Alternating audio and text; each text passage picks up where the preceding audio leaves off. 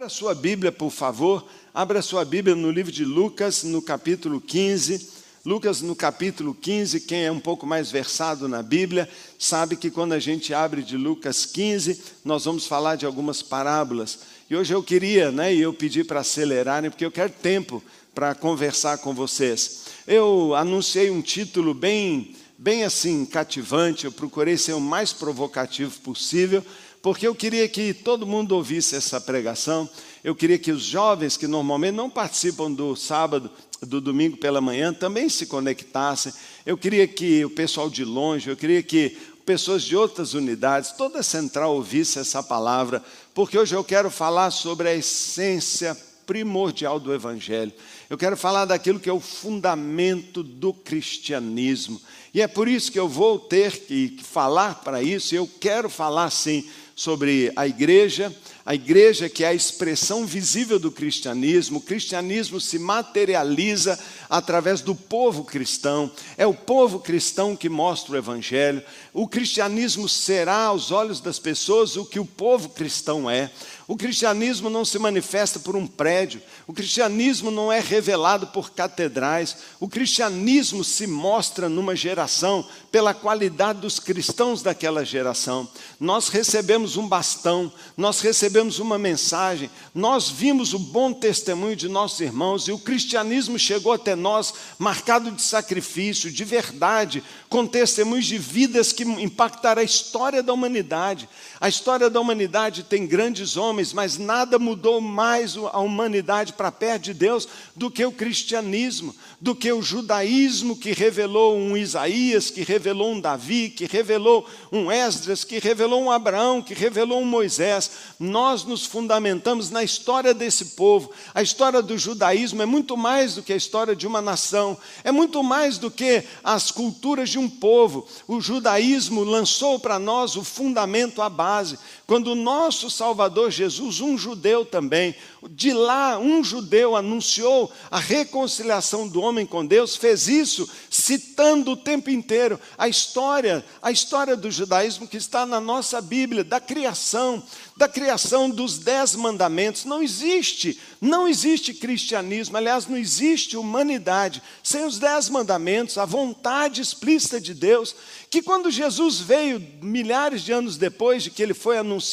pela boca de Moisés, escrito pelo dedo de Deus, Jesus veio e ainda resumiu ainda mais poderosamente. Ele pegou a primeira tábua do, do, dos mandamentos e declarou: Pois o maior mandamento é amarás o Senhor teu Deus de todo o teu coração, de todas as tuas forças, não terá outros deuses. Jesus declarou o maior mandamento, e ele disse: o segundo, igual a esse, é: ama o teu próximo. E se eu amo o meu próximo, eu não mato, eu não minto, eu não adultero, eu não cobiço. Bem, o cristianismo, o cristianismo é, é, é revelado à humanidade através do povo de Deus. E se o povo de Deus é é vivo e pratica, o evangelho naquela geração é forte, é claro, e as pessoas se aproximam de Deus. Mas se o evangelho decai, se a qualidade da vida dos cristãos não comprova aquilo que está escrito, as pessoas não acreditam. Jesus chegou a dizer: Olha, atentem bem vocês que querem ser meus discípulos. É pelo amor que vocês tiverem uns com os outros, é pela qualidade da santidade, é pela maneira como vocês andam e falam que o mundo saberá se vocês são meus discípulos mesmo.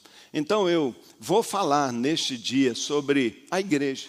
Eu vou falar sobre a política, porque a política é a influência na sociedade. E eu quero falar com você sobre essa guerra ideológica que eu não posso deixar passar, porque ela nos invadiu e ela tem trazido grande dano, não para a central, mas para a igreja no mundo inteiro de uma forma geral. E eu quero compartilhar isso com você hoje, não é? E eu prometo ainda que eu vou explicar e vou falar muito bem, não é, sobre a, a mudança de posição que nós fizemos, e eu particularmente, nessas últimas eleições. Eu sei que eu devo isso a você e farei de toda, de todo coração, com toda a liberdade e com toda a transparência. Mas antes eu quero lançar uma plataforma para você. E eu quero que você abra a sua Bíblia comigo na carta, ou no Evangelho escrito pelo médico Lucas, o Evangelho segundo Lucas, no capítulo 15, eu quero ler com você esse texto. Eu pedi mais tempo hoje para pregar, por isso nós começamos um pouquinho antes, para eu ter tempo de fazer leituras bíblicas. Por isso hoje vai ser muito importante você ter uma Bíblia aí na sua mão para a gente poder ler a palavra de Deus. Todos os publicanos e pecadores, esse é o verso 1, estavam se reunindo para ouvi-lo. Mas os fariseus e os mestres da lei o criticavam. Este homem recebe pecadores e come com eles. Pai, eu oro neste momento que nossos corações se abram para a tua palavra. Que a mim seja dada agora a tua palavra, Pai. O Senhor sabe que eu nunca estou preparado à altura para falar de algo tão superior, tão profundo, tão largo como o teu amor e o teu evangelho. Mas eu oro, Deus, que o Espírito Santo, mestre, aquele que revela, que convence, esteja agindo aqui, Pai, na leitura da tua palavra, como uma espada afiada, Pai, ela atinge os nossos corações e entre nas nossas mentes porque nós queremos ser integrais, cristãos totais. É a minha oração no nome de Jesus. O verso 3 diz: Então Jesus lhes contou esta parábola: Qual de vocês, que possuindo cem ovelhas e perdendo uma, não deixa as noventa e nove no campo e vai atrás da ovelha perdida até encontrá-la? E quando a encontra, coloca alegremente nos ombros e vai para casa. Ao chegar, reúne seus amigos e vizinhos e diz: Alegrem-se comigo, pois encontrei minha ovelha perdida. Eu lhes digo que da mesma forma haverá mais alegria no céu por um pecador que se arrepende do que por 99 justos que não precisam se arrepender. Claro, eles não existem, pensam que não precisam. Ou qual é a mulher que, possuindo dez dracmas e perdendo uma delas, não acende uma candeia, varre a casa, põe luz nos cantinhos e procura atentamente até encontrá-la. E quando a encontra, reúne as amigas e vizinhas e diz: Alegrem-se comigo, pois encontrei minha, moeda perdida. Eu lhes digo que ela, da mesma forma, e lhes digo que, da mesma forma, a alegria na presença dos anjos de Deus por um pecador que se arrepende. E ele vai para a terceira parábola emendado uma na outra, tal a relevância do tema. No verso 11 diz: Jesus continuou. Um homem tinha dois filhos. O mais novo disse ao seu pai: Pai, quero a minha parte na herança. Assim ele repartiu sua propriedade entre eles. Não muito tempo depois, o filho mais novo reuniu tudo o que tinha e foi para uma região distante. Lá desperdiçou os seus bens vivendo irresponsavelmente. Irresponsavelmente. Existe como viver irresponsavelmente e não pagar por isso? Depois de ter gasto tudo, houve uma grande fome em toda aquela região e ele começou a passar necessidade. Por isso, foi empregar-se com um dos cidadãos daquela região que o mandou para o, para o seu campo a fim de cuidar de porcos. Ele desejava encher o estômago com as vagens de alfarrobeira que os porcos comiam, mas ninguém lhe dava nada. Caindo em si, ele disse: Quantos empregados de meu pai têm comida de sobra e eu aqui, cam... e eu aqui morrendo de fome? Eu me porei a caminho e voltarei para o meu pai e lhe direi: Pai, eu pequei contra o céu e eu pequei contra ti não sou mais digno de ser chamado seu filho, então trata-me como um dos teus empregados. A seguir levantou-se e foi para o seu pai. Estando ainda longe, seu pai o viu e, cheio de compaixão, correu para o seu filho, o abraçou e beijou. O filho lhe disse: Pai, pequei contra o céu e contra ti. Não sou mais digno de ser chamado seu filho. Mas o pai disse aos seus servos: Depressa, tragam a melhor roupa e vistam nele. Coloquem um anel em seu dedo e calçados em seus pés. Tragam um novilho gordo e matem-no. Vamos fazer uma festa e alegrar-nos, pois este meu filho estava morto e voltou à vida. Estava perdido e foi achado. E começaram a festejar o seu regresso. Esta é uma é a única vez na Bíblia, você já sabe disso, em que três parábolas são repetidas uma atrás da outra, com o mesmo tempo, tema para falar a mesma coisa. E o que essa parábola fala? Ela fala que o homem está perdido, ele precisa de salvação. Ele nunca vai encontrar a salvação se ele não se esforçar para buscar, se ele não procurar por ela. Salvação nunca vai ser jogado goela abaixo para pessoa nenhuma, porque Deus nos dotou de livre-arbítrio. A pessoa mesmo tem que buscar a salvação. E ele não vai achá-la com facilidade, ele vai ter que procurá-la como algo que foi perdido. E ele vai precisar de luz para isso, ele vai precisar de luz para poder entender. Seus olhos vão ter que ser abertos. Há como que uma venda tampando os olhos das pessoas. E a maioria das pessoas não acha o caminho da salvação e não acha sozinho. Por isso há uma parábola junto com ela que fala de busca, mas fala de alguém que ajuda, fala de alguém que desce aos abismos para buscá-la. E isso é uma referência a Jesus. Nenhum de nós encontraria salvação sozinhos, praticando a justiça pelos seus méritos. Um Salvador veio do céu, um pastor, um bom pastor, veio ao abismo para nos buscar. Ele deu a sua vida, ele arriscou tudo, não é? Ele trocou de lugar conosco para nos salvar. E ele termina, Jesus mesmo, explicando todo o cenário de que precisa ter uma busca, precisa ter um redentor, mas ele diz também que precisa haver arrependimento. Ninguém pode puxar você do abismo quando você está dizendo, eu quero ficar aqui, não quero ir. E ele complementa o entendimento perfeito a respeito do que é a redenção e, na verdade, o que é o cristianismo, quando ele nos conta a parábola do filho pródigo. E a parábola do filho pródigo monta uma cena que é impossível nós não entendermos o cristianismo, porque ela fala de um pai, um pai perfeito, um pai amoroso, um pai extraordinário. Ele tem uma casa de abundância, ele tem um reino de abundância, ele quer nos prover um reino de abundância. O reino deste Pai é um reino de amor, é um reino de abundância, é um reino de paz, é um reino de segurança.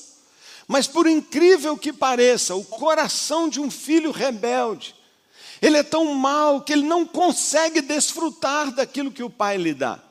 Ele detorce a imagem do pai, vê no pai um tirano, um opressor, vê no pai um desmancha prazer, vê na casa do pai uma prisão e ele quer ir embora. E ele vai embora, ele assume a sua responsabilidade e vai embora.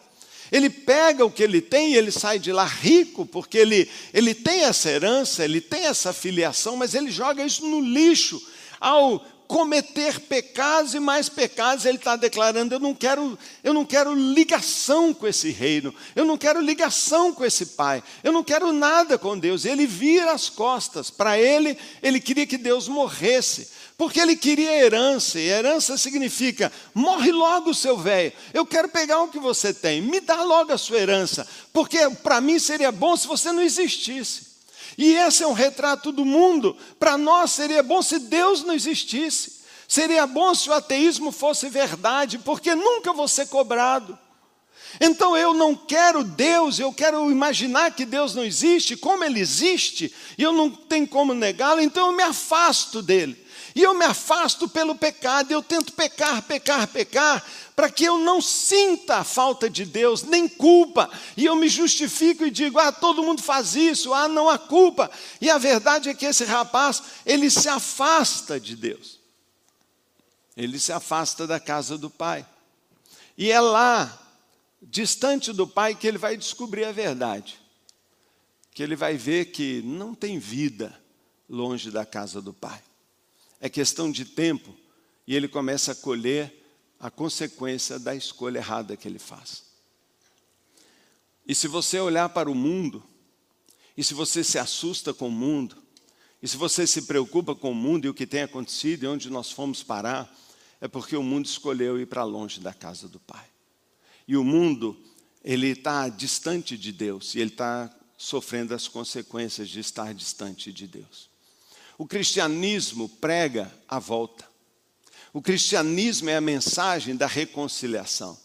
O cristianismo é o caminho. Jesus disse: Eu sou o caminho. Ninguém vem para o Pai a não ser através de mim. Cristo veio para resolver esse problema. Ele nos amou de tal maneira que ele veio para nos pegar pela mão, para ser o pastor que desce nos nossos abismos, para nos, nos ajudar a ter a luz e achar o que nós perdemos, para abrir os nossos olhos. Ele veio para isso. E ele vem com o objetivo de nos levar de volta. Mas a base do cristianismo é que para voltar para a casa do Pai é necessário o arrependimento. É necessário que a pessoa entenda isso, perceba as consequências, perceba a necessidade de um redentor, de um salvador, e ele queira voltar para a casa do Pai. Então, por favor, tente criar na sua cabeça esse quadro, a casa do Pai, o caminho que nos afasta dele, nós distantes do Pai. Monte esse quadro. Então, agora vamos ver a história do cristianismo. Sabe como a história do cristianismo começou? Quando pessoas quiseram voltar para Deus, o diabo começou fazendo, sabe o que? Mate, mate essas pessoas, corta a perna dele para ele não poder voltar. E o início da igreja, lá no começo com os romanos, foi: quem quiser voltar, eu mato. E sabe, muita gente morreu porque sabia viver sem Deus é morte eterna. E as pessoas arriscaram-se a ir para a fogueira e para morrer, por quê?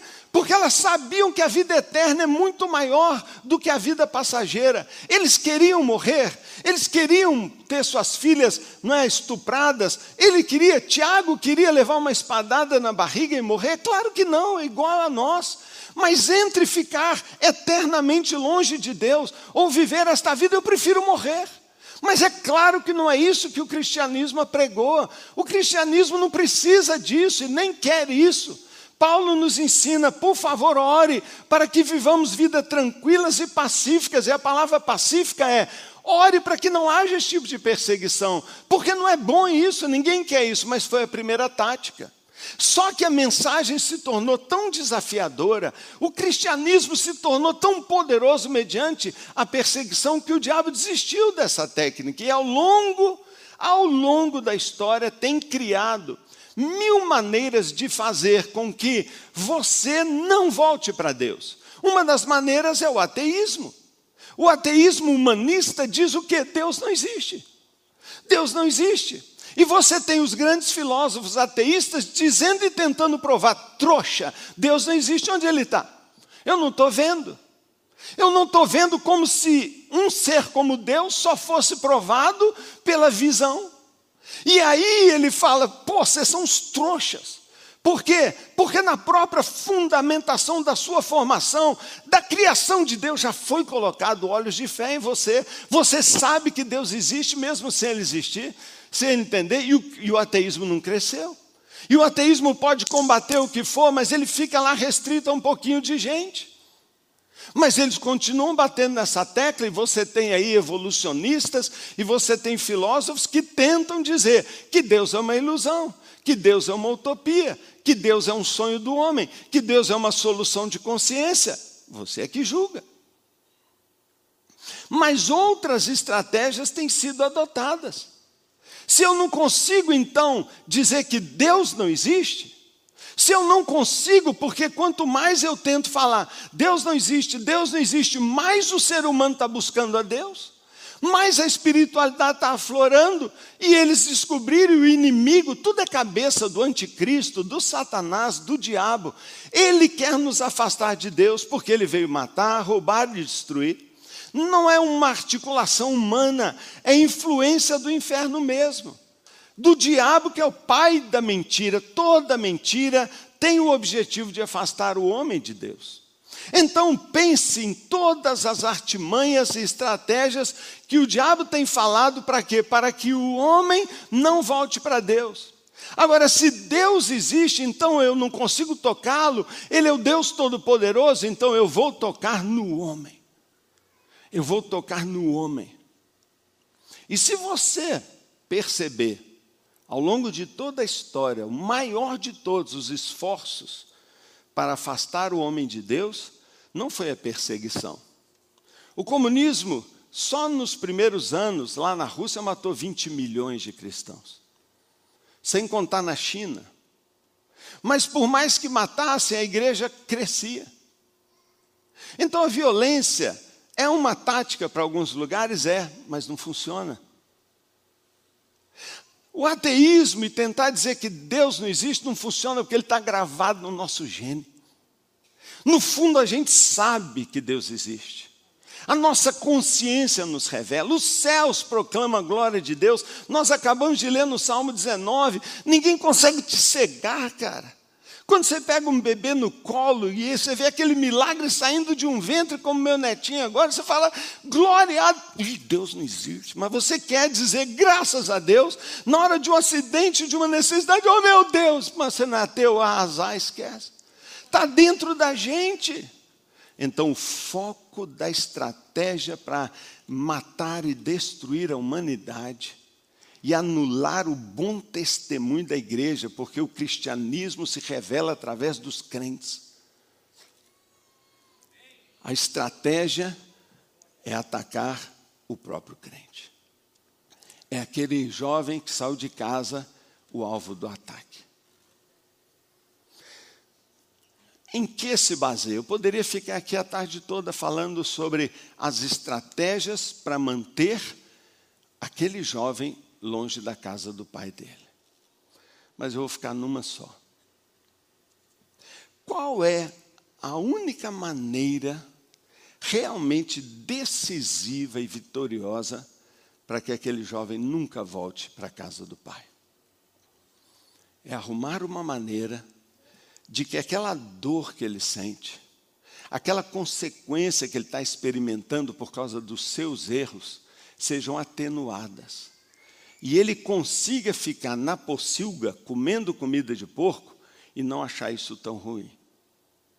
Eu só posso mantê-lo lá se eu enganá-lo, se eu mentir para ele, se eu fizer a cabeça dele de uma maneira que ele diz: tá bom assim, ah, dá para viver, ou é a vontade de Deus, ou a vida é isso mesmo.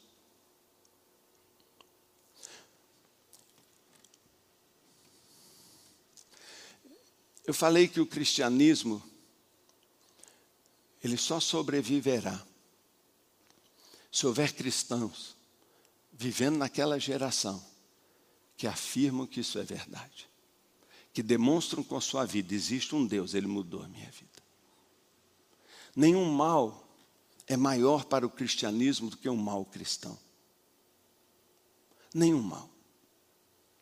Eu sei disso. Eu já vi testemunhos muito feios de cristãos, mas eu já vi pessoas maravilhosas que me inspiraram. E eu escolhi não olhar para os maus testemunhos e olhar para as pessoas que me inspiram. Eu escolhi nem olhar tanto para as pessoas, mas olhar para a palavra de Deus e olhar para a cruz e ver Jesus. Mas eu escolhi também, nesses 49, 50 anos agora de convertido, de que eu seria o melhor cristão que eu pudesse ser. E de que eu demonstrasse na minha vida ética, na minha vida moral, na minha vida como líder, como pessoa, como engenheiro, como marido, o melhor cristão que eu pudesse ser. E se eu tivesse que ganhar alguma coisa aqui no mundo, um dinheirinho a mais, uma graça a mais, qualquer coisa, um prazer a mais, mas isso fosse comprometer o cristianismo que eu abracei, eu decidi, eu não vou abrir mão disso. E eu nunca negociei isso. Você não pode falar uma coisa da minha vida, eu tenho um testemunho de pastor de 32 anos. Porque eu entendo, e você também entende, que o cristianismo numa geração será o reflexo da qualidade da vida dos seus cristãos. E eu estou profundamente preocupado com a igreja dessa época. Muito preocupado. Muito preocupado se nós estamos cumprindo ou não a nossa missão porque a nossa missão é levar o Evangelho às pessoas. Isso nós estamos fazendo, mas não é só isso. Mas é transformar as pessoas em verdadeiros discípulos de Jesus, gente que vive de modo digno do cristianismo. Só que o inimigo é exatamente isso que ele não quer. E ele não vai fazer é, com que você entregue a sua fé e, e munde o evangelho é, com com um susto. Ele não vai fazer isso. Ele não vai botar uma mulher pelada ou um homem pelado na sua frente, ele não vai chegar para você com cocaína e falar cheira. Ele não é trouxa, ele sabe que você vai dizer não e vai virar mais crente ainda. Então, ele tem trabalhado pacientemente por anos, através de posturas e posicionamentos. E ele tem atuado através do pensamento humanista. Eu não vou falar disso, pastor Daniel já falou, a internet está lotado disso, você tem os melhores para pregarem. Mas a verdade, pura verdade, é que nós estamos sendo atacados, nós estamos sendo destruídos, nós estamos sendo estuprados, nós estamos sendo violentados por pensamentos que eles são tão sutis, que eles estão nos afastando e, nos, no, e, e, e causando um dano que talvez seja irreparável. Talvez seja a maior ameaça de toda a história do cristianismo que nós vivemos e nós não estamos notando. Nós não estamos notando como o inimigo está tendo tanto sucesso. Como ele não teve com mortes de irmãos nossos. Como ele não teve com mil estratégias, mas ele está tendo agora. Então perceba, nós estamos vendo aquele moço lá comendo comida de porco.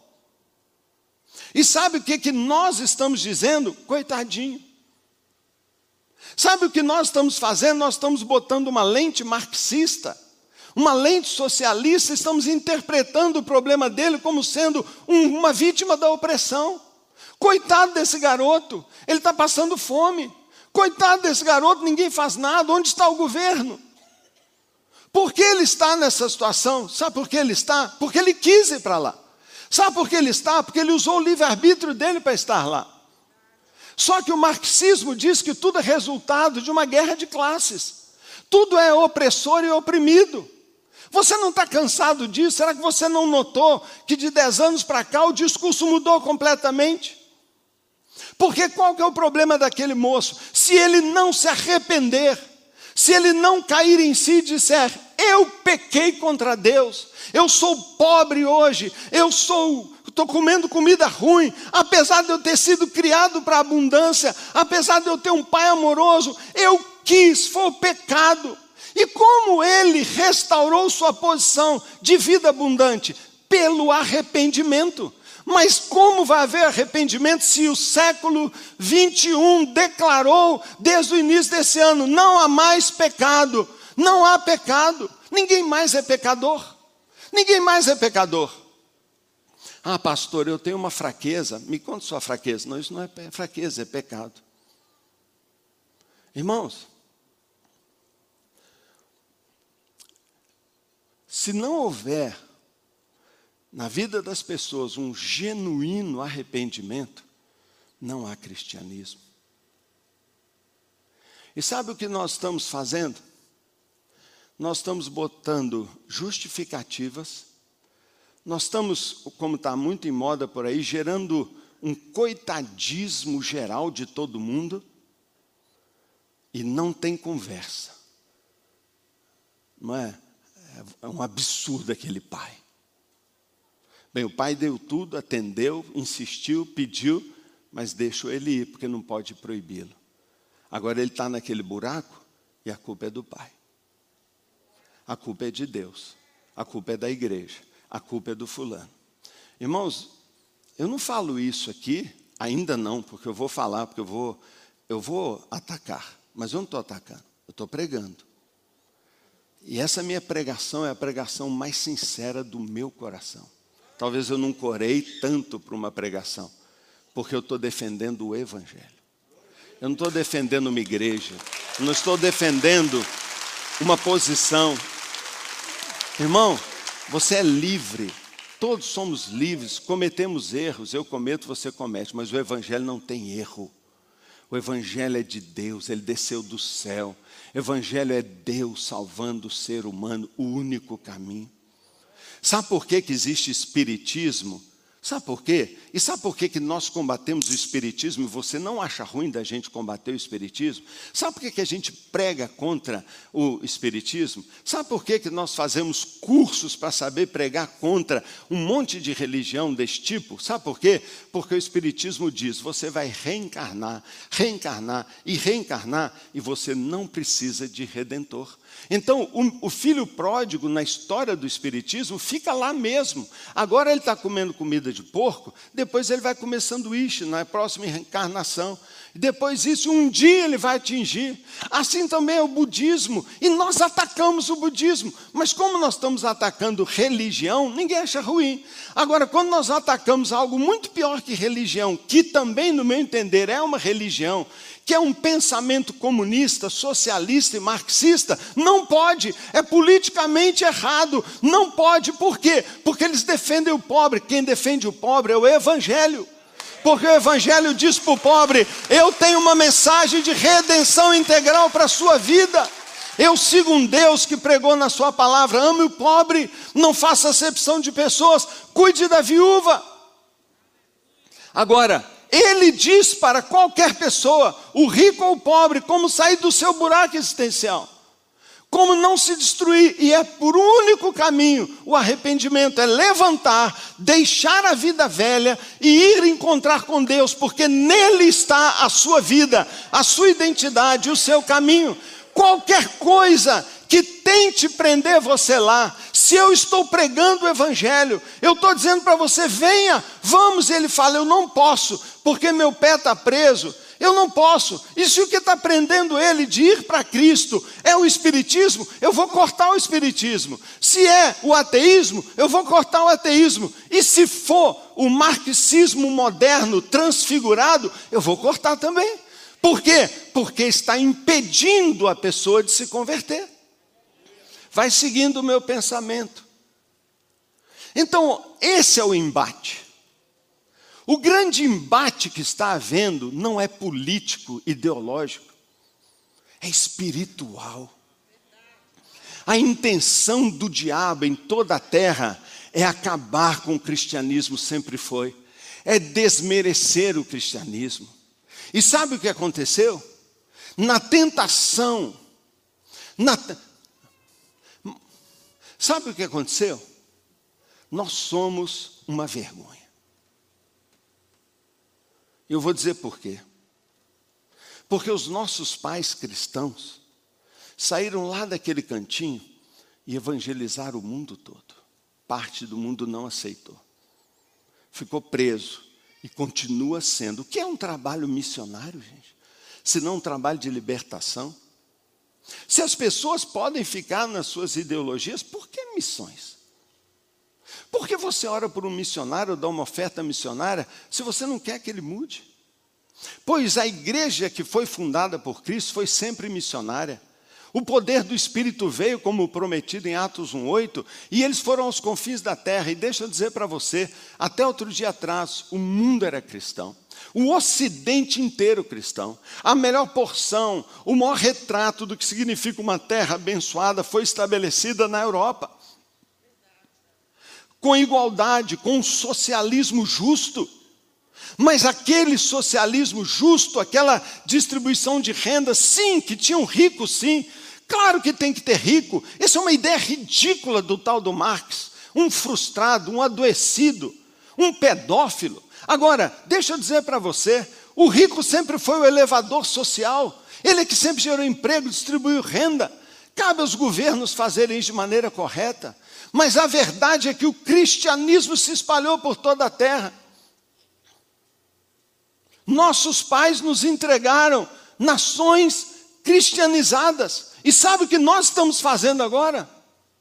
Sabe o que nós estamos fazendo em nome de um pluralismo um pluralismo cultural, deixa o muçulmano vir botar sua mesquita aqui.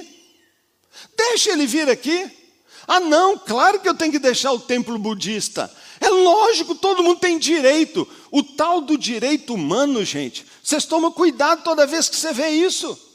Porque, na verdade, nada mais é do que um argumento intimidador para você não defender os seus direitos. E quando isso começou a acontecer, quando isso começou a acontecer, a cultura cristã ocidental começou a desmoronar. Eu estava na Alemanha outro dia, fazendo trabalho, ajudando a Alemanha. Nós estamos trabalhando, temos missionários lá. Sabe por quê? Porque a presidente da Alemanha, Margaret ah, Merkel, Angela Merkel, ela fez um clamor, falou: por favor, cristãos, venham recristianizar a Alemanha. Não tem futuro para esta nação. Há 20 anos atrás foi dito que agora a Europa estaria islamizada, toda tomada por morte e violência. O que é um grande muçulmano é quem corta o pescoço de um cristão. E você fala: abre mesquita em Belo Horizonte. Ah, bem-vindos. Bem-vindos. Destrua meu país. Destrua minha cultura. Olha os Estados Unidos o que eles estão vivendo, porque quiseram ser politicamente corretos, porque quiseram ser a nação. Todo mundo pode vir. Olha o que está acontecendo lá agora. Você pode olhar como você quiser, eu estou olhando do ponto de vista do cristianismo. Deixa eu dizer para você uma coisa: a não ser que haja arrependimento, não há nunca mudança de vida. Essa é a bandeira do cristianismo. Essa é a grande bandeira. E sabe o que que esse marxismo, o pluralismo cultural, o humanismo está dizendo? Não é pecado, não. Não é pecado, não. Irmãos, aí nós começamos a complicar tudo. Nós começamos a complicar tudo. Esse é o meu, esse é o meu problema tudo que você for entender sobre, sobre minha vida, eu como pastor, eu sou pastor, eu tenho um rebanho, eu vou prestar conta desse rebanho. Durante anos eu tenho pregado aqui, há 32 anos. Eu tenho trabalhado pelo desenvolvimento dessa igreja e eu tenho trabalhado com honestidade, com minhas limitações evidentes e claras e não escondidas, mas com muita verdade, com muito apego à palavra. Agora, deixa eu dizer para você: há um inimigo como eu nunca enfrentei. Nunca. Nunca enfrentei. Quando eu comecei como pastor, era demônio. Os demônios estavam em todo lugar. E quando eu pregava, eu vinha pregar em guerra. Sabe qual era a minha guerra? A minha guerra era Deus amar os demônios. Eles não possam perturbar. Eu não deixo eles se manifestarem. Eles não vão cegar, ele não vai amedrontar uma pessoa. E era incrível, eu estava às vezes pregando o evangelho, ninguém convertiu. Eu fazia uma oração, falava, demônio, solta! E a pessoa soltava. Passados alguns anos, eu sou pastor, prego o mesmo evangelho. Você sabe que eu oro para o demônio soltar, mas eu oro muito mais para o marxismo soltar a cabeça dele, para o espírito crítico, para a filosofia de hoje, pela mentira de que não, não é pecado. Eu vou falar com vocês aqui as expressões de oposição maior à igreja. A primeira delas, o grande ataque, tem sido dirigido à base da sociedade. Não é a base da sociedade ocidental, é, é universal, é de criação, é projeto de Deus, é a família. A família tem sido atacada. E por favor, não pense que eu vou falar que ela tem sido atacada pelo movimento LGBT. Não. Ele está aí também. Mas ele é secundário. Nem preocupe com ele. O que tem destruído a família é, é a cultura do adultério. Nos dez mandamentos não está escrito, não seja gay. Mas nos dez mandamentos está escrito, e ninguém corte essa mensagem dizendo, ó, oh, o pastor Paulo defendendo os gays. Eu não estou defendendo, eu vou chegar lá. Mas o que eu estou dizendo é que lá está escrito, não adulterarás. Por quê? Por que não adulterarás? Porque o homossexualismo nada mais é do que uma expressão de infidelidade do que uma promiscuidade transvestida de outra maneira. Mas a raiz do problema é a infidelidade. Toda a violência que você está vendo aí, você acha que é problema de polícia? Você acha que é problema do rico opressor? Você acha que é um problema da cor? Não é, é um problema de família.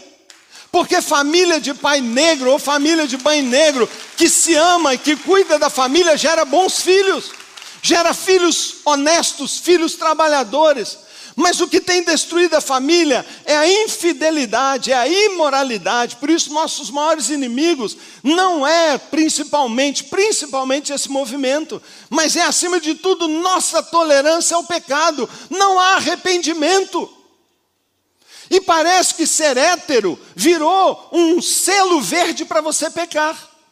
Não, pelo menos eu não sou gay, mas é um garanhão pegador, uma mulher infiel que traz seu marido, ou uma solteira muito levadinha, um solteiro sujo e que está destruindo o testemunho do Evangelho.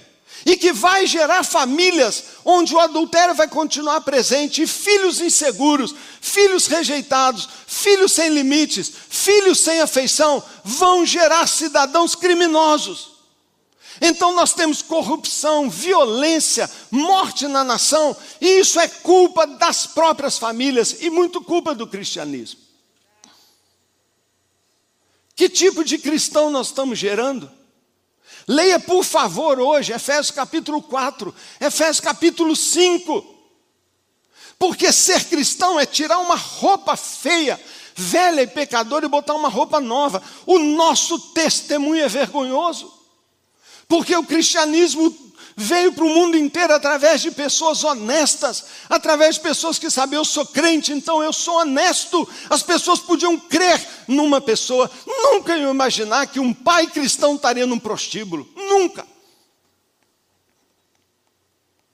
Mas hoje isso é normal, sabe por quê? Porque não tem pecado. Mas é lógico que o movimento LGBT está aí. E ele vem fazer o pior ataque. É o ataque à identidade do ser humano. Irmãos, por favor, seja inteligente. O que é o natural? Quando nasce um bebê, ninguém em comunidade nenhuma em ambiente nenhum, em país algum, pergunta qual o nome dele. A primeira coisa que pergunta é menino ou menina. Isso é o normal. Porque Deus criou o homem e a mulher. O cristianismo se baseia na ideologia, na identidade de sexo. Você é homem, você tem uma identidade. Você é mulher, você tem outra identidade. Mas o marxismo, por causa dessa questão de ter que promiscuir a sociedade, gerou e criou uma ideologia não de sexo, mas de gênero. E aí era lésbica e gay, agora é aquele negócio, tem os pessoal aí dos queer aí já identificaram mais de 30 tipos de ideologia, e leve susto você, porque um homem pai de de três filhos com 50 anos de idade, largou sua família, largou toda a sua casa para ir viver como uma, uma menininha de seis anos adotada por um casal que cuida deles num bercinho. Isso existe hoje. Isso é uma afronta.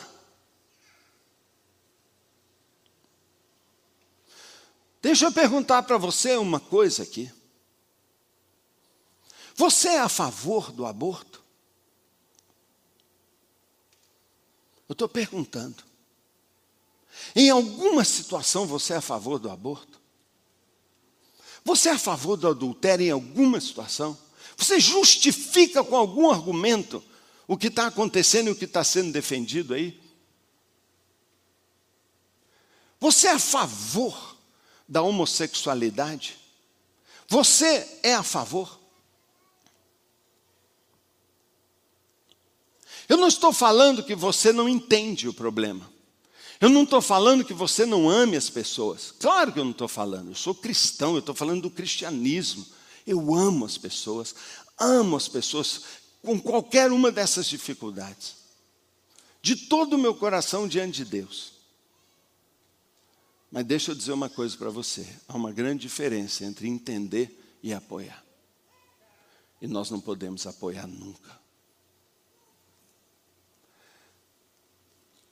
Se você apoia o aborto, ou a homossexualidade, ou a luta de classes, ou se você tem uma mentalidade socialista, eu vou dizer para você a minha maior preocupação. Você está prontinho para receber a marca da besta na sua testa. E você vai recebê-la. Porque é por aí que ela vai entrar. A Bíblia diz que quando Jesus vier, o amor de muitos se esfriará. Não de todos, mas da maioria. Se é da maioria, significa que tem uma minoria que o amor não vai se esfriar, que está apaixonado por Jesus, que ama o cristianismo. Eu só quero te perguntar: qual é a sua temperatura espiritual? Sou eu que sou frio? Sou eu que não amo a igreja? Eu que estou atacando a noiva de Cristo? Por favor, vamos falar de cristianismo. Você é um cristão apaixonado ou seu amor esfriou e você agora é um guerreiro ideológico? Eu não quero discutir ideologia. Eu não quero falar disso. Agora eu vou falar para vocês por quê que neste ano eu fiz uma, uma dramática mudança de posicionamento meu. Ora, por favor, eu sou pastor há 32 anos. Eu defendi com unhas e dentes, sendo atacado veementemente por grupos aí e por pessoas, de não usar o púlpito para fazer política, de não usar o púlpito para fazer pregação política e partidária.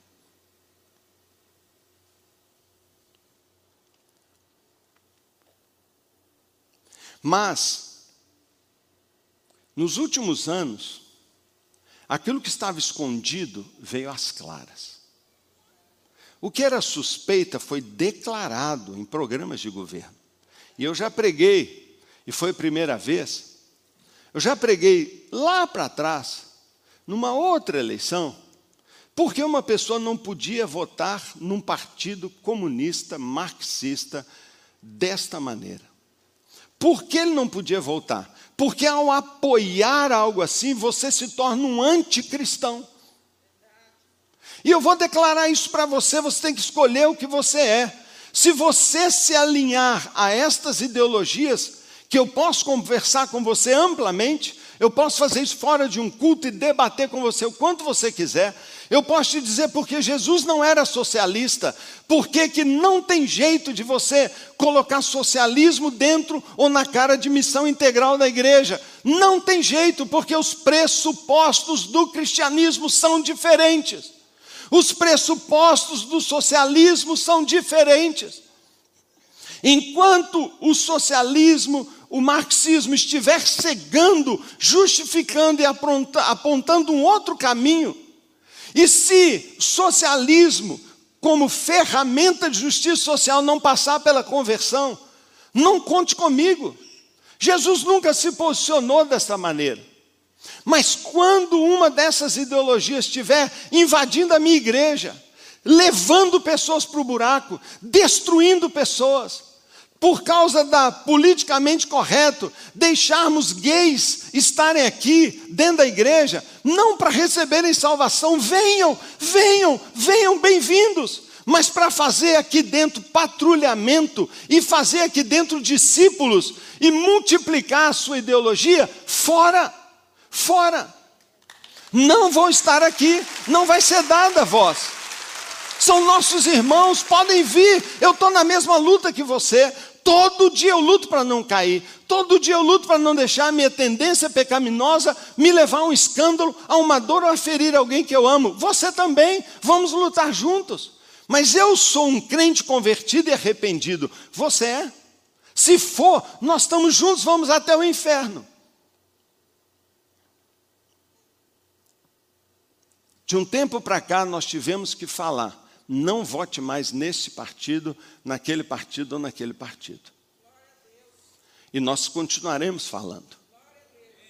E nós continuaremos dizendo, você leu lá? Então Deus dizer, se você apoiar isso aqui, você devia estar reprovando essa obra, Efésios capítulo 3, reprove as obras das trevas. Você está apoiando? Bem, você é um candidato a receber a marca da besta. Faz o que você quiser. Mas agora, ainda mais, a coisa está tão séria que a batalha agora é na, no campo das leis. É no campo das leis. Bem, se essa é a regra do jogo, sabe o que as pessoas fizeram? Fizeram o seguinte: toda sociedade faça a vontade de seus candidatos. Impulsione suas. Então, os movimentos aí dessas ideologias, eles têm sindicatos, eles têm fundações, não é? eles têm movimentos, eles têm tudo orquestrado, reuniões públicas, à vontade, Fórum de São Paulo, Fórum de, de Frankfurt, oh, mas à vontade, ah, vai, candidatos, dez candidatos, vamos lá, movimento jovem socialista, movimento jovem marxista. Bem, 30% da população brasileira é evangélica. Nós não temos um representante na área de justiça, não temos um representante, não é? E aí, sabe o que fizeram? Um bando de desse pessoal vai lá no Congresso, fala assim: Pastor não pode falar. Bem, ótimo, a gente não fala. Mas a gente tem rede social. A gente é cidadão também. E sabe, sabe de uma coisa? A guerra é nas leis. Estão se aprovando leis que você não tem uma ideia. Eu podia dar a voz aqui, tem um deputado federal ali, ó. Ele sabe a batalha que é lá no Congresso. Sabe, deixa eu dizer uma coisa. Você acha que eu amo alguns representantes da bancada evangélica? De jeito nenhum. Você acha que eu aplaudo o que alguns falam? De jeito nenhum. Você acha que eu bato palma para o jeito, a maneira com que o Malafaia, por exemplo, fala, e desculpe pela primeira vez citar um nome? Mas eu vou citar fazendo justiça. Poucos homens deste país têm lutado tanto para proteger a igreja na sua liberdade do que ele. E eu não gosto, hein? De um monte de coisa. Mas eu vou dizer para você: o cara põe a cara dele à tapa. E isso, sabe, me preocupa. Agora, sabe qual foi sempre a posição da igreja? A posição da igreja foi: quem quiser ser candidato, seja. Pode vir e nós vamos orar e abençoar todos e dizer: votem, escolhe um deles e vota. Primeiro, sabe o que sempre aconteceu?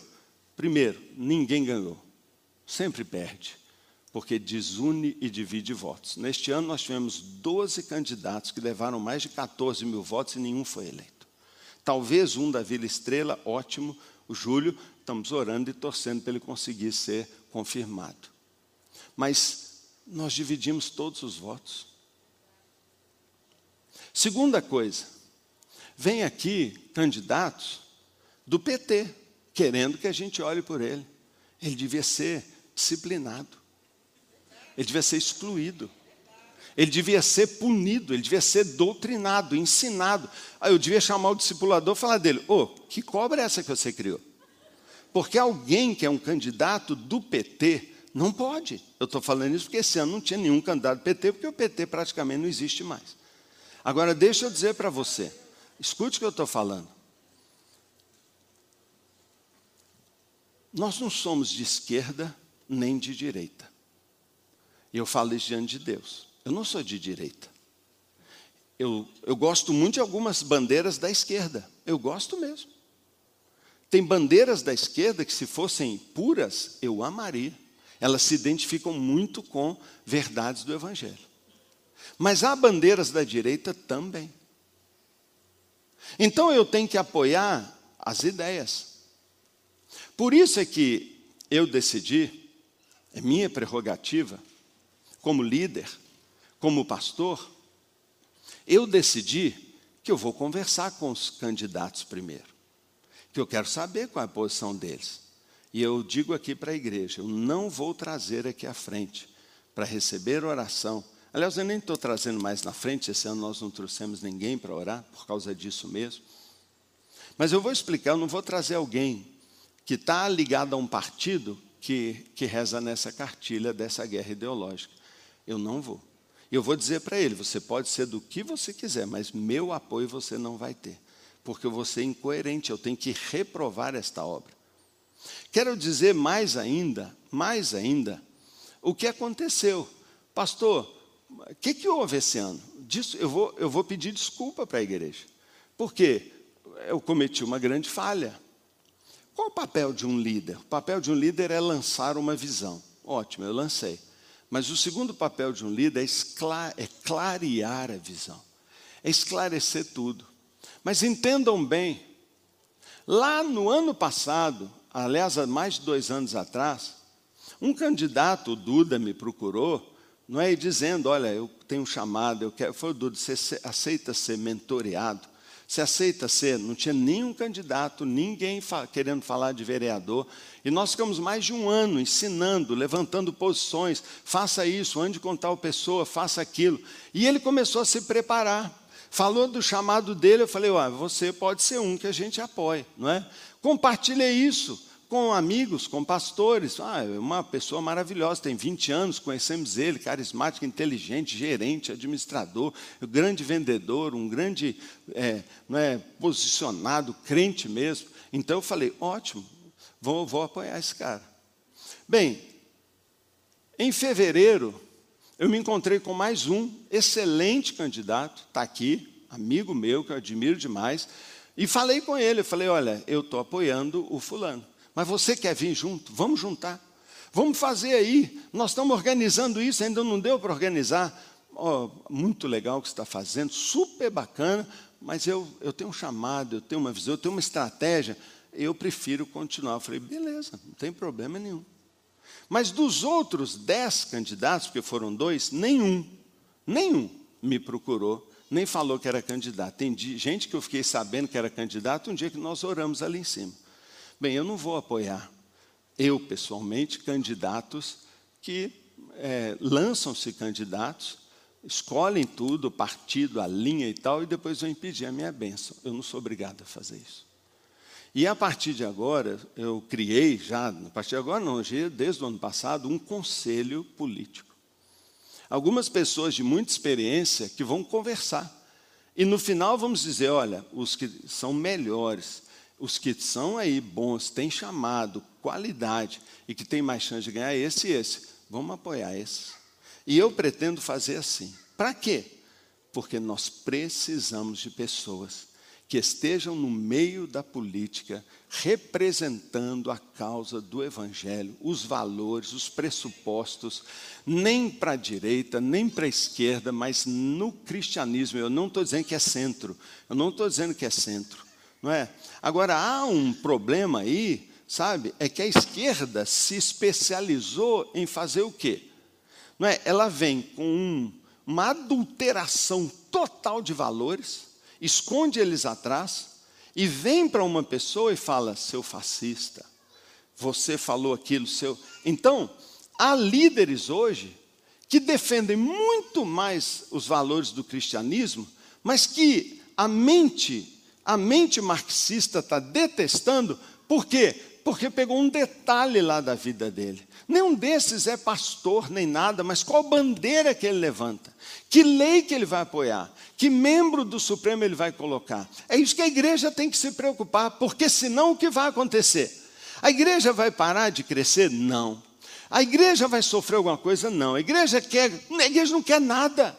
A igreja não quer nada. A única coisa que a igreja quer não ser perseguida para poder pregar o evangelho, que é o que está na agenda da esquerda. Cala a igreja. Você já ouviu um milhão de vezes. A única coisa que impede a esquerda de dominar o Brasil é a sua igreja. A igreja mais forte do mundo está no Brasil hoje.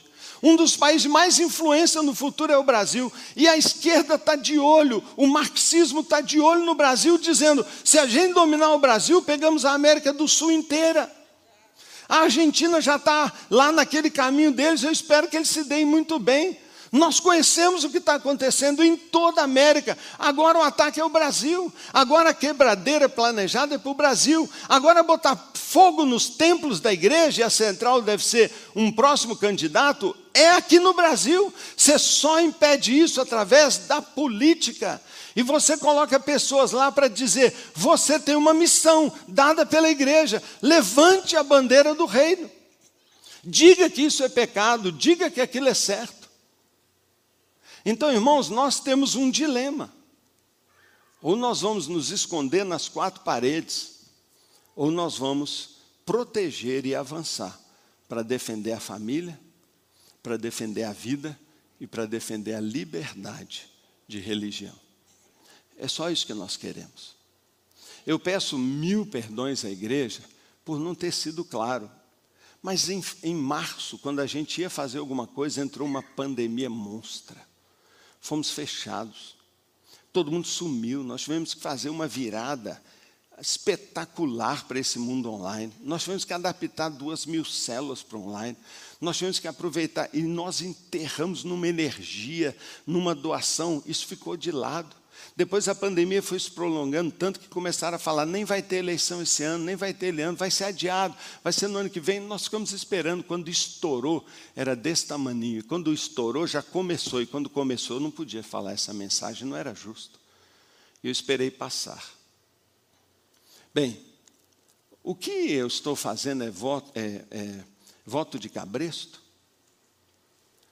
É voto de cabresto? Eu queria ter um cabresto. Irmão, como eu queria botar um cabresto no você.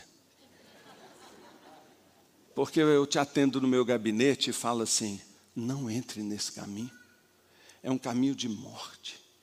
Você vai se destruir. Larga essa pessoa. E ele, tá bom, pastor. Não faz nada. Ah, se eu tivesse um voto de cabresto, cada pregação você já estaria vivendo, cada princípio você já estaria vivendo, mas você usa a sua liberdade para dizer: não, eu quero. Bem, se você quer, ótimo, todo mundo é livre, deixa eu dizer, você é livre. Nunca você vai ter que votar em alguém que eu apoie, mas se eu apoio, você vai saber, eu analisei ele do ponto de vista da Bíblia, do ponto de vista da família dele, do caráter dele, do partido dele, eu digo: ó, esse é ótimo, é um cara ótimo. Mas a coisa foi tão confusa que nós perdemos as conexões e os diálogos. Eu podia ter feito melhor, podia ter colocado esses dois, se nós tínhamos dois ou três maravilhosos, aliás, ótimos. Central brilha, não é? Brilha nesse sentido. E eu peço mil desculpas por provocar um, um mal-estar. Eu atribuo que a derrota do candidato que eu apoiei, fui eu que causei. Eu atribuo que eu estou devendo para ele isso. Por quê? Porque ao não me posicionar tão claramente, eu o prejudiquei. Porque gerou da parte de alguns dizendo, ah, então eu também não vou votar nele. É muito feio. Por, do lado pessoal, do lado pessoal eu fico triste. Mas do lado pastoral é a melhor coisa que pode acontecer. Porque uma coisa eu prometo para vocês, não é? É, a minha vida vocês já conhecem, a igreja vocês conhecem. Você sabe o que a central é. Você sabe como ela é. Você sabe como ela é dirigida. Mas eu prometo que eu vou ser claro, mais claro, mais claro. Pode discordar? Pode à vontade. Claro, você não pode discordar da parábola que eu preguei, mas você pode discordar da posição que eu terminei, à vontade. E você discorda dizendo: não, pastor, não vou. Você pode discordar de Deus dizendo não adulterarás? Muitos têm discordado. Você pode discordar de Deus e sair da casa dele? Pode. Vai comer comida de porco. Você pode deixar o evangelho? Pode. Você pode, pode o que quiser, porque todos nós somos absolutamente livres e independentes. Mas quando você levantou sua mão e aceitou ser um cristão, você aceitou que a partir de hoje você vai viver isso aqui. Você aceitou crer na palavra. Você aceitou um sistema de governo definido por Deus. Eu não estou aqui como pastor porque eu quero, eu fui chamado por Deus. Eu tenho liderado a Deus, a, a igreja, por um chamado de Deus. Todas as decisões que eu tomei ao longo desses 32 anos foram acertadas. Todas. Eu não errei numa coisa, não houve uma causa, uma quebra, uma coisa. Eu não estou dizendo que todas as atitudes foram corretas, mas o caminho correto. E eu tenho certeza que esse é correto também. Porque hoje nós vivemos uma guerra ideológica e eu entrei nela. Eu não vou deixar a escola fazer o que está fazendo com as crianças. Eu não vou deixar homem nu em museu sem protestar. Eu não vou deixar não é, as escolas doutrinarem nossos filhos como as universidades brasileiras estão fazendo. E se eu tiver um representante, eu vou falar com ele: vai lá e vota na, na escola sem partido. Manda limpar as escolas disso aí. Trabalha por isso. Não aprove uma lei de aborto livre. Não aprove uma lei. Hoje, uma pessoa que vive uma relação homossexual e que é anticonstitucional dizer que ele é casado, porque na, na nossa Constituição está dizendo que o casamento é entre um homem e uma mulher. O resto tudo aí ó, é forçação de barra de doutrinação marxista. É proibido o aborto, é crime, é crime. E quem está fazendo vista grossa, esse governo aí, devia ser responsabilizado, porque é proibido matar uma pessoa, tirar uma vida, ainda que de um bebê. E a igreja, ela trabalha por essa, por essa bandeira. Mas o pior de tudo não é, não é se fazer isso. É que ao se legalizar, vai dizer que não é pecado mais. E sabe por que, que tantos se divorciam? Porque em 1977, né, um deputado conseguiu aprovar a lei do divórcio no Brasil. E a partir daí, muita gente está divorciada e dizendo: eu posso estar divorciado, mesmo que ele esteja flagrosamente em desobediência e rebelião contra Deus. E ele vai viver isso na paz da lei. Então amanhã vai ter isso. E aí vem uma lei que vai proibir a igreja de fazer essas coisas. E amanhã um irmão nosso é confeiteiro e ele vai fazer um bolo de casamento. E o cara fala assim: Ó, oh, mas eu quero o bolo com dois homens se beijando ali em cima. Ele fala: Isso eu não faço. Aí ele chama a polícia e fala assim: Ó, homofóbico, tem que fazer. E ele vai o quê? Vai fazer? Não vai. Então ele vai perder o alvará dele, vai fechar a confeitaria dele. Sabe por quê? Porque o pastor Paulo não falou nada lá atrás. Porque a igreja ficou calada. Porque a igreja quis ser cool. Porque a igreja quis ser aceita. Irmãos, a igreja foi perseguida, é perseguida e será perseguida até o fim. Até o fim. Esse é o cenário. A igreja é contra todo mundo. Por quê? Porque ela denuncia o pecado e ela, ela levanta uma mensagem de arrependimento. Deixa eu dizer para você, essa ideia de que eh, existem os pobres porque o rico é que faz isso, pensa direito, por favor. Pensa direito. Dá uma lida nesse material. Vai estudar sobre isso. E toma cuidado para você não ser enganado. Eu peço mil desculpas, não é de tomar um culto assim inteiro e pregar uma palavra dessa num domingo, mas tornou-se tão público e tão difícil. De novo, eu peço perdão por não ter deixado tudo muito claro. Prometo que eu vou melhorar. Prometo que eu vou trabalhar mais, discutir melhor, estabelecer com todos parâmetros mais justos. Não foram é, procedimentos mais corretos não foram, não foram nem com quem eu apoiei, nem com quem eu me calei, não foram. Foi mal feito mesmo e por isso a confusão. Então, muito que eu estou fazendo é corrigir minha própria besteira, mas eu estou aproveitando para pregar para você algo que está no meu coração, algo que está no meu coração. Quando você estuda, eu termino o livro de Atos, e você anda em todo, todo o livro, você vai ver o início da igreja no mundo. O impacto foi extraordinário.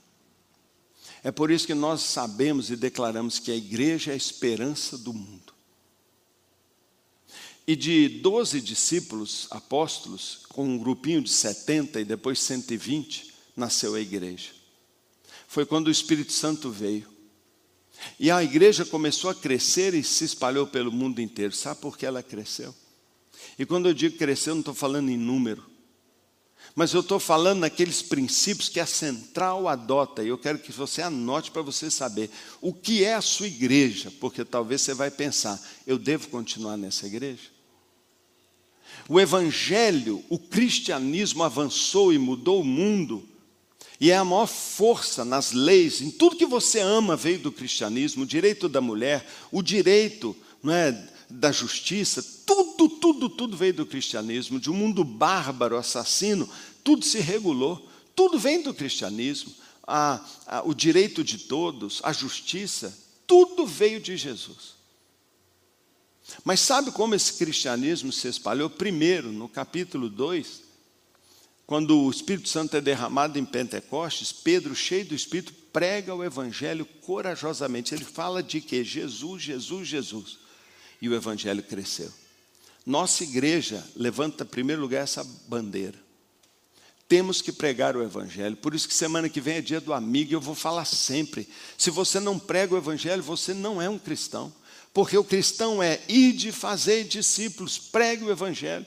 A igreja cresceu pela pregação ousada, clara do Evangelho. No capítulo 3, um paralítico de nascença, um aleijado é curado.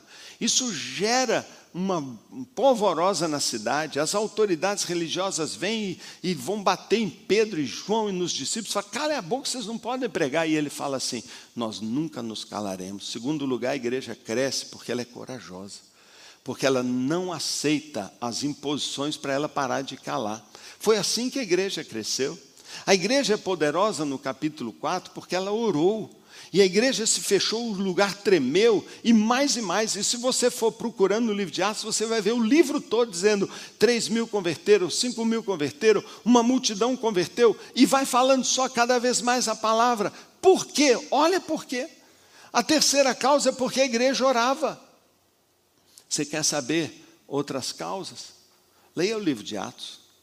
Mas você vai ver no capítulo 5 que um casal vende um terreno distribui, pega o valor e dá para a igreja, só que fica com metade. Chega lá na igreja, na frente de todo mundo, oh pessoal, eu vendi um lote e eu estou dando todo o valor do lote como oferta. Aí todo mundo, uau! E ele oh, começou uma hipocrisia, entrou uma mentirinha. Sabe o que Deus fez? Os dois caíram mortos. Deus matou. Isso não é no Velho Testamento, não. Novo Testamento. Sabe por que a igreja crescia? Porque ela não tolerava dentro dela. Aliás, nem foi a igreja, foi Deus. A hipocrisia, o pecado e a mentira. Ou seja, disciplina. Sabe, aqui ó, sabe um erro da central? Sabe talvez o maior erro da central dos últimos anos? Nós tiramos aqui do púlpito a disciplina pública do pecador, não há temor mais. As pessoas vivem vidas toda atrapalhada aí fora e vem para cá levantar a mão e adorar a Deus. Eu temo pela vida de pessoas. Irmãos de Deus não se zomba. O que o homem semear, ele vai colher. Isso mexeu muito comigo, sabe? Mexeu demais. No capítulo 6, você vai ver por que a igreja cresceu, porque houve um problema houve murmuração entre os irmãos. Os apóstolos tiveram que parar tudo porque divisão. Sabe por que, que a igreja impactou o mundo? Porque ela resolveu seus problemas de unidade quando os apóstolos definiram uma posição. E o problema foi resolvido, e eu estou aqui para fazer isso. Eu botei um título todo ali para você vir aqui dizendo: você tem que se unir com a sua igreja, ou você não é igreja. E se você for lendo, você vai ver ao longo de todos os capítulos, cada um, uma razão por que a igreja cresceu. A central quer ser uma igreja influente. A, igreja, a central é uma igreja extraordinária. Nós estamos vivendo um novo tempo, o melhor tempo da nossa igreja. Não é à toa que a gente tem tido dificuldades, mas nós precisamos escolher a que Deus nós vamos servir. Se aos deuses deste mundo e o hedonismo é o maior dos deuses, o egoísmo, ou ao Deus verdadeiro.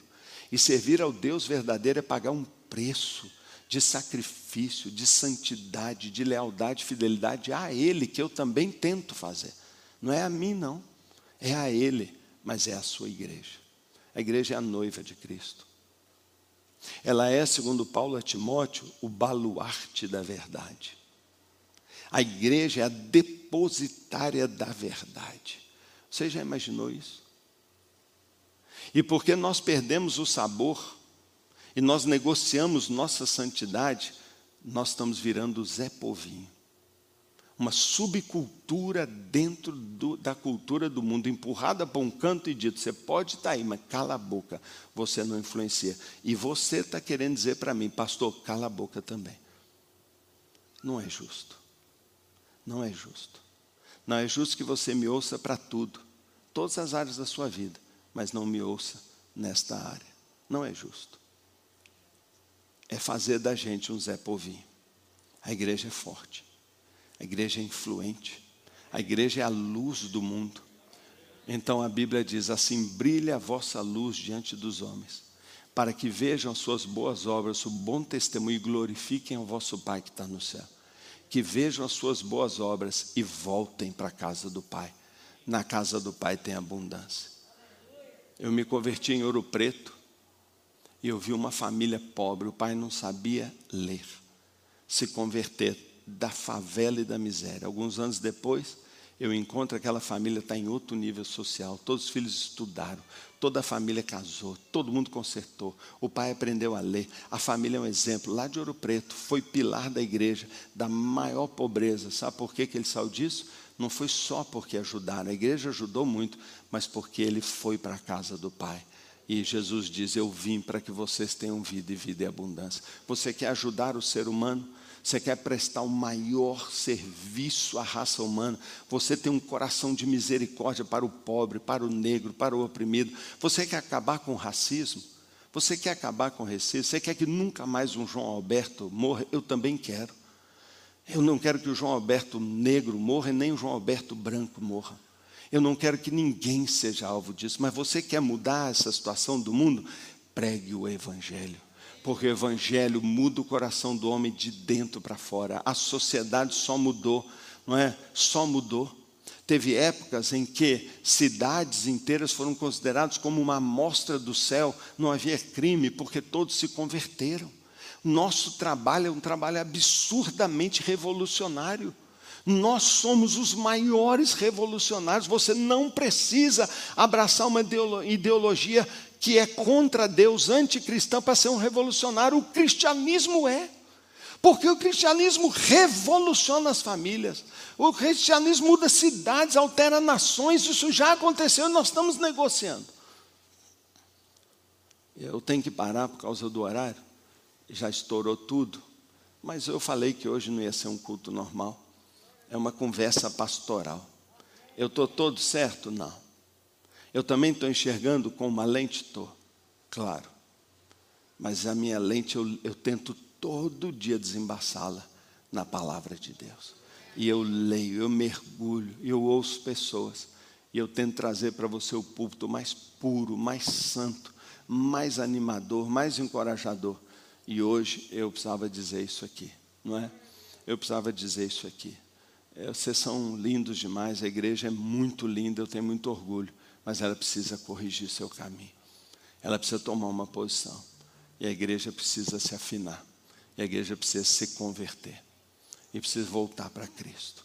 E voltar para o Evangelho, sem negociar, sem misturas, sem mas, mas, não tem mas. Nós precisamos fazer isso. E essa é a minha palavra para toda a central nesta manhã.